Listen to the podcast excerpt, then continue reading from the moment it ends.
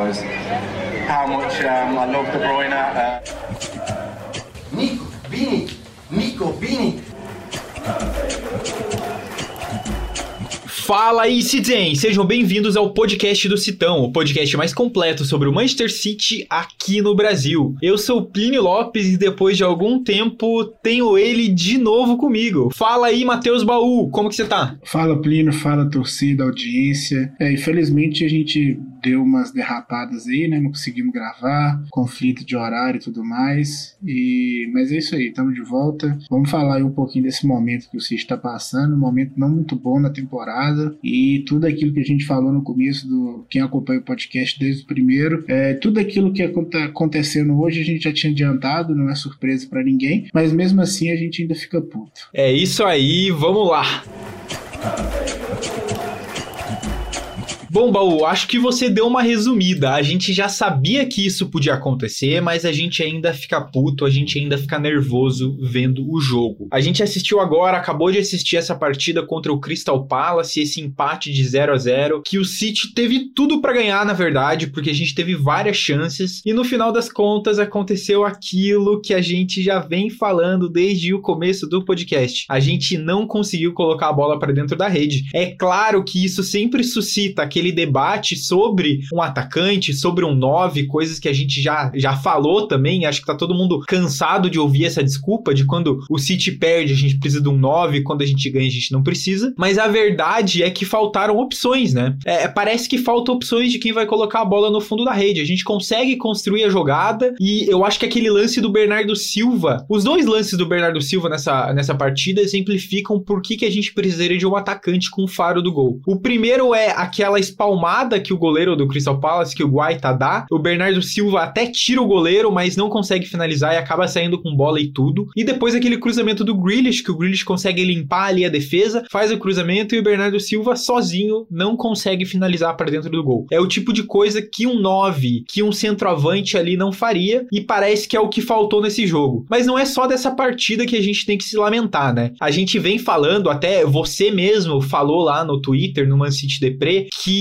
o City tava com um alerta amarelo ligado, né? A gente teve partidas ali contra Southampton, a gente teve partidas ali contra o Petersburg que o City não jogou bem e ganhou. Até a partida contra o Everton, que eu tava assistindo, eu tava lá no Goodson Park ainda quando eu tava lá na Inglaterra. É, foi uma partida sofrida que a gente fez um golzinho no final e a gente jogou muito mal. Tava os torcedores meio putos porque a gente jogou mal. Pelo menos o, o time do City teve garra. E eu achei até que na partida de hoje do Crystal Palace teve garra. Os jogadores não desistiram desistiram. Mas parece que, cara, não funcionou. Bernardo Silva não fez uma partida boa. Cancelo não fez uma partida boa. São dois dos nossos jogadores que estavam jogando muito bem desde o começo da temporada. E parece que agora a gente deu aquela diminuída. Deu aquela diminuída de marcha no time. Quem tava se sobressaindo não tá conseguindo se sobressair. O próprio Rodri também não tá fazendo aquelas partidas geniais que ele tava fazendo antes. E o time começou a cair de produção. O problema também vai que a gente não tá conseguindo rodar o nosso elenco, né? Por exemplo, nesse jogo a gente não teve nenhuma substituição. O Guardiola falou agora na entrevista depois do jogo que ele achou que os jogadores estavam jogando bem, tinham um ritmo, mas no final das contas as coisas não deram certo. Então, realmente, essa fase do Manchester City é, tá complicada e é a fase da briga pelo título, né? O que deixa as coisas um pouco mais nervosas. A gente viu que foi um jogo nervoso, Grealish puto, Rodri puto, é, de próprio De Bruyne puto, gritando muito vermelho, reclamando com os próprios jogadores do time dele. Então, é aquele momento que que a gente precisa tentar colocar a cabeça no lugar para não perder uma temporada que teve uma construção muito boa até lá e tem que tentar fazer o máximo agora. O que, que você acha? Você acha que dá para dá para salvar essa temporada? Como que você tá enxergando essa fase do City agora, Baú? Então, Plínio, é aquela coisa, né? O City ainda é capaz de ser campeão de tudo que disputa, mesmo sem um centroavante, mas o que os caras têm que entender quando a gente fala é que, por exemplo, vi um cara argumentando assim: ah, mas quando o Liverpool, é, o Liverpool tá ganhando e não tem um centroavante, mas quando o Liverpool precisa do resultado, quando a bola não entra, eles colocam o Origi, que é um centroavante, é um jogador para empurrar a bola pro gol e muitas das vezes funciona, cara. O Origi já salvou o Liverpool diversas vezes. E o City não precisava ter trago um 9 assim definitivo para essa temporada, né? O City poderia, por exemplo, ter trago o Zico, que é um jogador de idade mais avançada que viria para jogar nessa temporada e para ser reserva nas próximas duas aí no máximo,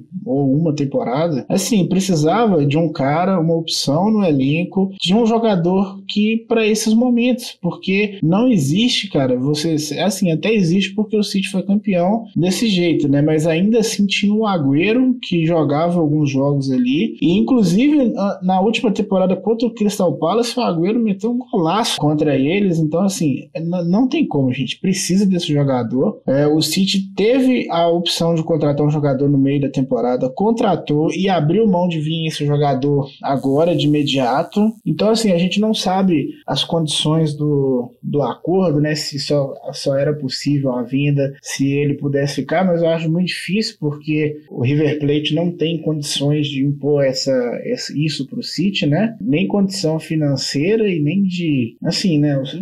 Resumindo, não tem condição financeira para fazer essa imposição, né? A gente sabe que a Argentina vive um momento muito difícil, é, o dólar para eles lá é ouro, e, e, por diversos motivos, assim, acredito que o City poderia ter trago o Julian Álvares já para jogar essa temporada e precisava. O pior é que precisava. É, o Delap é um jogador que poderia ser utilizado, mas eu acredito que precisava ser um jogador mesmo mais experiente, um jogador que mais cascudo, principalmente que entendesse que ele não, se, não fosse titular, né, de todas as partidas. Eu acho que essa é uma responsabilidade assim muito grande para um jogador muito novo, mas é isso, cara. A gente falou que ia complicar e complicou mesmo. Fico puto que no quando o City estava bem, os caras lá, os perfis do City aí em geral, ah, mas agora ninguém vai reclamar, né? Tipo assim, na hora que tava bom, não podia reclamar. Ficava pedindo, né, pra gente falar. E agora que aconteceu tudo aquilo que a gente falou, aí os caras ficam assim, ah, toda vez é o mesmo papo. Mas não é, cara. É simplesmente um planejamento mal feito. O City não se preparou para perder o Agüero. A verdade é essa. É, deixou o jogador embora, não trouxe uma reposição imediata, não preparou uma reposição enquanto ele estava aqui. O Guardiola confia muito no seu esquema, mas já há algum tempo mostrava que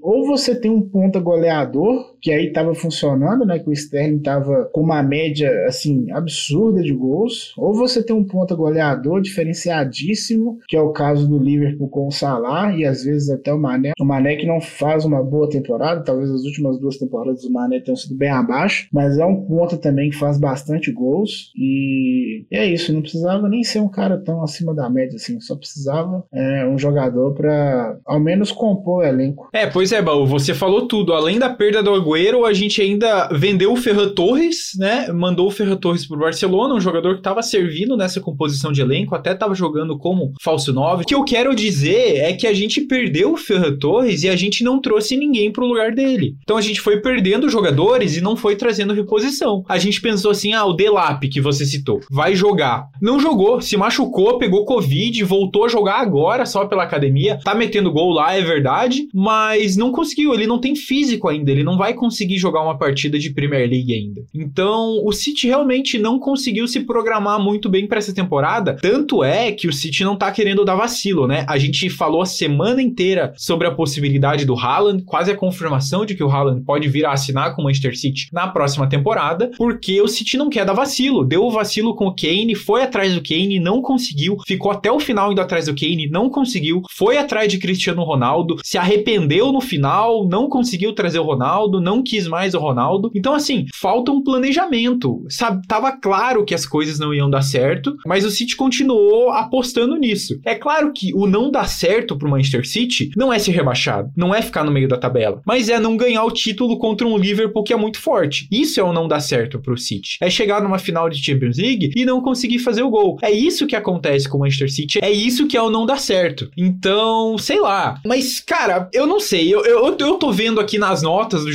jogadores do SofaScore, assim, dessa partida, o Bernardo Silva tem a menor nota do jogo. Aliás, a nota dele, putz, é, é a menor do jogo, menor do que todos os jogadores do Crystal Palace. Ele tem um 6, ele perdeu, né, duas chances claras, mas mesmo assim, eu gostei do que ele falou depois do jogo aqui. Ele deu uma entrevista pra, pra Sky Sports é, é, logo sai, na saída da partida. Ele falou: Bom, ainda tem jogo pra tá. É melhor tá na nossa posição do que tá na posição do Liverpool. E eu concordo, cara. Às vezes a gente tá, tipo, o City não não ganhou. Mas quem tem que correr atrás é o Liverpool. Eles têm um jogo para fazer contra o Arsenal e a gente ainda tem um confronto direto com eles lá no Etihad Stadium. No Etihad Stadium, a gente consegue até ganhar do Liverpool. Nossa sina grande era jogar no Anfield. A gente conseguiu quebrar isso já na temporada passada. Mas a gente ainda tem chance. A gente tá encaminhado na Champions League. A gente ainda tem chances de ganhar essa Premier League, tem chances boas. Eu acho que não é o momento para se desesperar. Eu concordo com você que o nosso planejamento foi ruim e que a gente precisa de um atacante. Mas não tem como pegar um atacante agora. O que, que a gente vai fazer? Não tem, a janela tá fechada, não tem o que o City possa fazer agora. O negócio é encontrar maneiras de fazer esse elenco jogar. Como? Eu não sei. Daí é o careca que tem que me dizer, o Guardiola. Se é fazendo substituição, não fazendo substituição. É, é, eu quero saber o que, que ele vai fazer e eu quero saber qual que é o papo no vestiário, né? Eu queria muito saber qual é o papo no vestiário, porque o City já esteve em melhores momentos, até quando a gente vê aquele documentário do City com o Guardiola puto, City em melhores momentos do que tá agora na briga pelo título, e o Guardiola tava mais puto. Claro que o Guardiola sempre defende os jogadores nas entrevistas, nunca vai falar isso, mas eu queria saber qual que é o clima lá no vestiário e qual que é a cobrança que tá indo para cima dos jogadores. Porque eu vi que eles não estavam felizes hoje em campo. É assim, é igual eu falo, eu acho que ainda vai ser campeão. O que a gente tá pontuando aqui é um problema que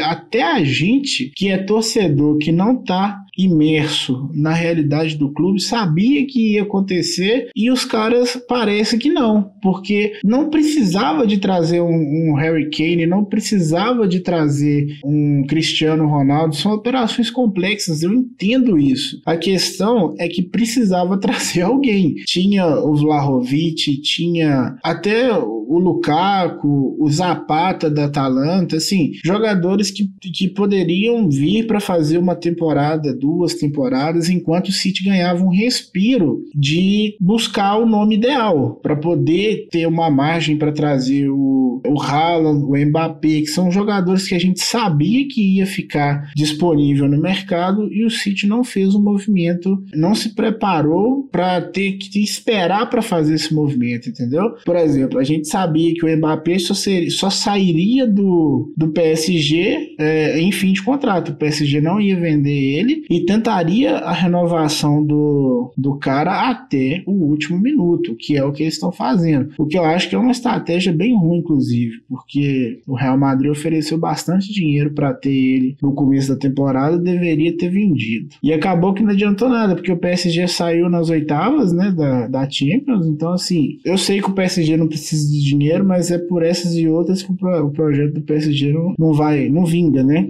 Mas em relação ao City, a gente ainda tem quatro pontos, né, de frente. O jogo do Liverpool a menos não é um jogo fácil, é um jogo contra o Arsenal. O Arsenal que vem numa crescente na temporada. Então, assim, vamos confiar no Arteta que ele vai segurar aí esse ataque do Liverpool, ao menos um empatezinho aí para manter essa gordurinha de, de três pontos aí pro City. A gente tem esse jogo é, contra o Liverpool né, em casa que a gente tem que ganhar, tem que ganhar. Ou se tiver ainda nessa diferença aí de três pontos, no mínimo empatar, né? Esse jogo. E aí vai ser aquela coisa, né? Faltam oito jogos para acabar o campeonato e vai ser jogo a jogo, cara. Vai ser aquela, essa tensão aí até o final. Poderia ser mais tranquilo, a gente poderia já, se a gente tivesse aí com 10 pontos de frente igual tava, já estar focando somente na, na Champions League, mas, né? O que aconteceu, o que tem para hoje, vamos aí, igual o próprio Bernardo Silva falou, né? O Liverpool que tem que correr atrás, então que corra.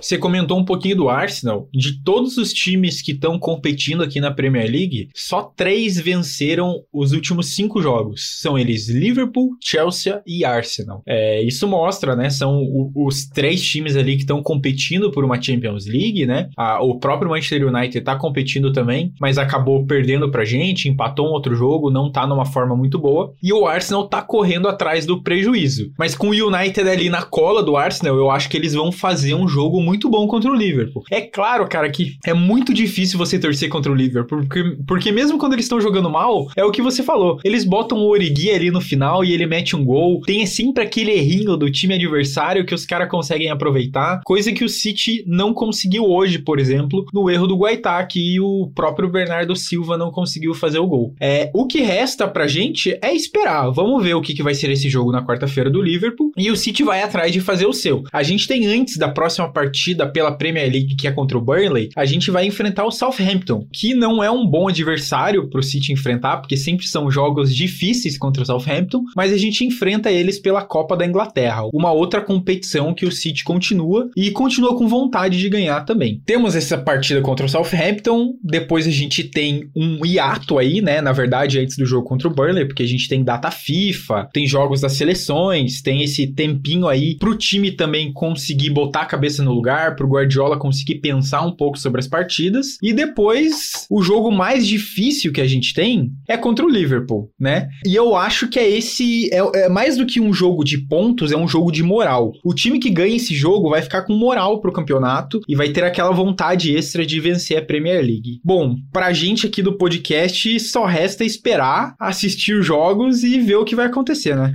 É isso aí, Plínio. Não tem muito o que fazer, né? Já tá aí o problema, né? a pica já tá aí, não tem muita solução, mas vamos torcer. A gente sabe da, da qualidade do City, a gente sabe que é um time muito, muito mais maduro do que já foi um dia. É, o City já provou isso em diversas oportunidades, né?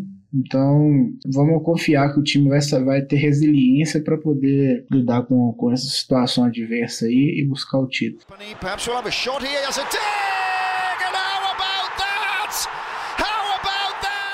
Bom, eu acho que o podcast do Citão fica por aqui, né? Eu acho que essa, esse debate sobre janela de transferências, que é uma coisa que a gente quer falar também, vai ficar um pouco mais para frente, porque não dá para ficar discutindo Haaland com essa, é, com essa fase atual do City, né? A gente tem que pensar nos jogos primeiro, para depois pensar lá para frente, para depois falar de janela de transferências. A gente tem jogadores que podem querer sair. Por exemplo, a gente tinha Gabriel Jesus que nem entrou no jogo hoje, não foi convocado para seleção, nem foi colocado para jogar no Manchester City, então tá vivendo uma fase difícil aqui, aqui no time. O próprio Sterling, que vinha fazendo jogos bons, não foi colocado. Então, assim, vamos ver o que, que o Guardiola pensa, o que, que o Guardiola mexe, e a gente vai comentando dos próximos jogos que a gente promete. A gente não vai deixar passar uma semana sem podcast do Citão aqui para vocês. O podcast do Citão é uma produção da Icarus Produtora e do Manchester City da Depressão. A direção geral e a produção são feitas por Plínio Lopes. O apoio de produção e a edição são feitas por João Rain. A divulgação é de Matheus Eleutério e a identidade visual é de Thiago Henrique. Baú, foi um prazer falar com você. Infelizmente, em circunstâncias não tão felizes, a gente vai dormir puto, mas é sempre um prazer conversar com você e falar do Manchester City. E a gente se vê na semana que vem. Valeu, Plínio.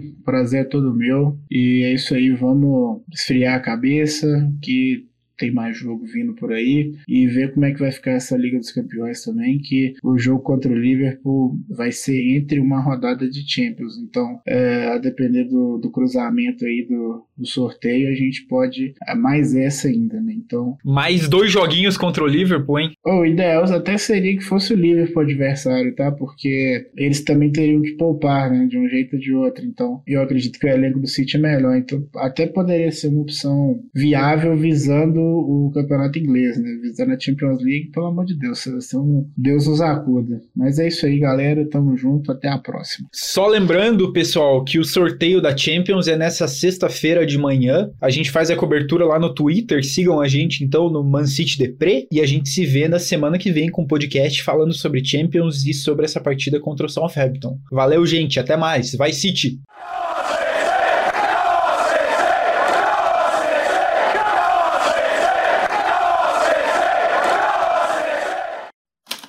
Este podcast foi editado por Icarus Produtora, soluções em audiovisual.